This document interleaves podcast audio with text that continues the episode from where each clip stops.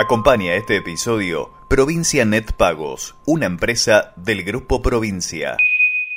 Cheque en blanco, acá y ahora. Las multitudes volvieron a las calles en varias ciudades de Colombia una jornada más. Por octavo día consecutivo, miles marcharon en la capital, Bogotá, exigiendo al gobierno de Iván Duque que escuche sus demandas. Estamos hablando además de unos abusos policíacos, militares horribles. Igual estamos hablando de unos problemas que llevan años, ¿no? Es un deber, una obligación de todo colombiano que quiera hacer respetar su dignidad, la vida, el derecho a la salud, el derecho a la educación, el derecho a vivir, el derecho por tener una vida digna. Yo creo que la mayoría aquí debíamos estar protestando en este paro nacional.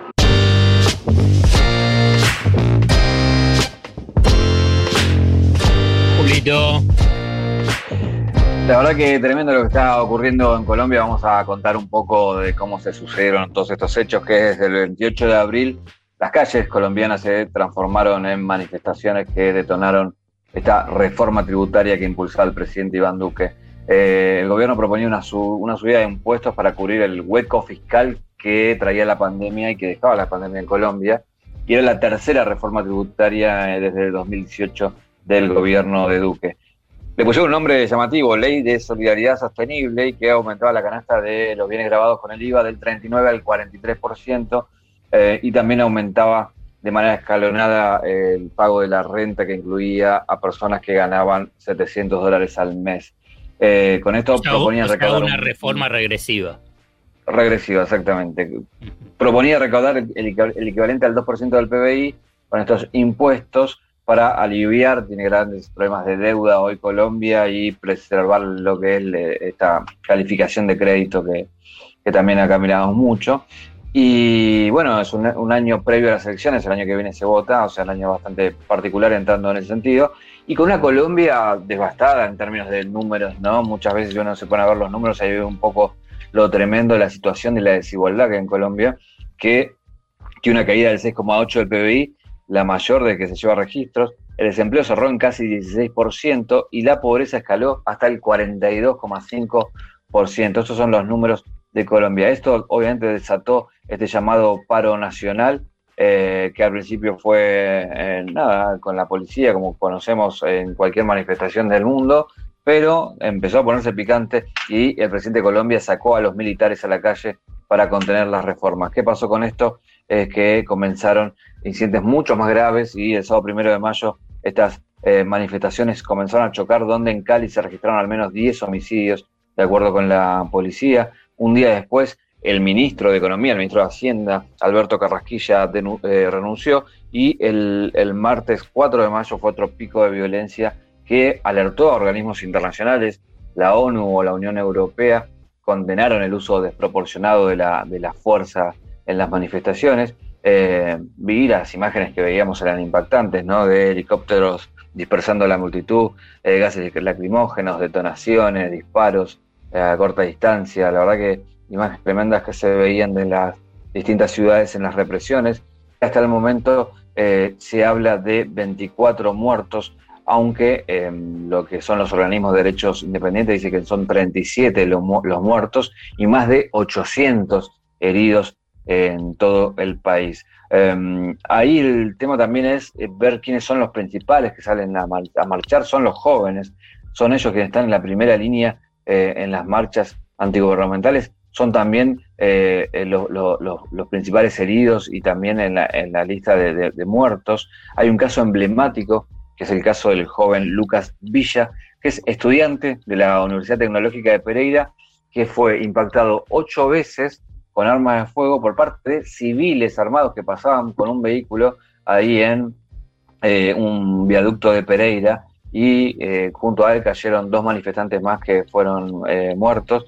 el caso de, Lucas impactó porque era un profesor de yoga, además de estudiante de la universidad, y se lo vio en varios videos de la protesta donde se lo veía bailando, donde estaba protestando en forma pacífica o saludando a los uniformados, uniformados usaba medio el arte como forma de protesta y bueno, está peleando por su vida. Eh, los familiares señalaron que tiene muerte cerebral producto de uno de los ocho disparos que le dio en la cabeza.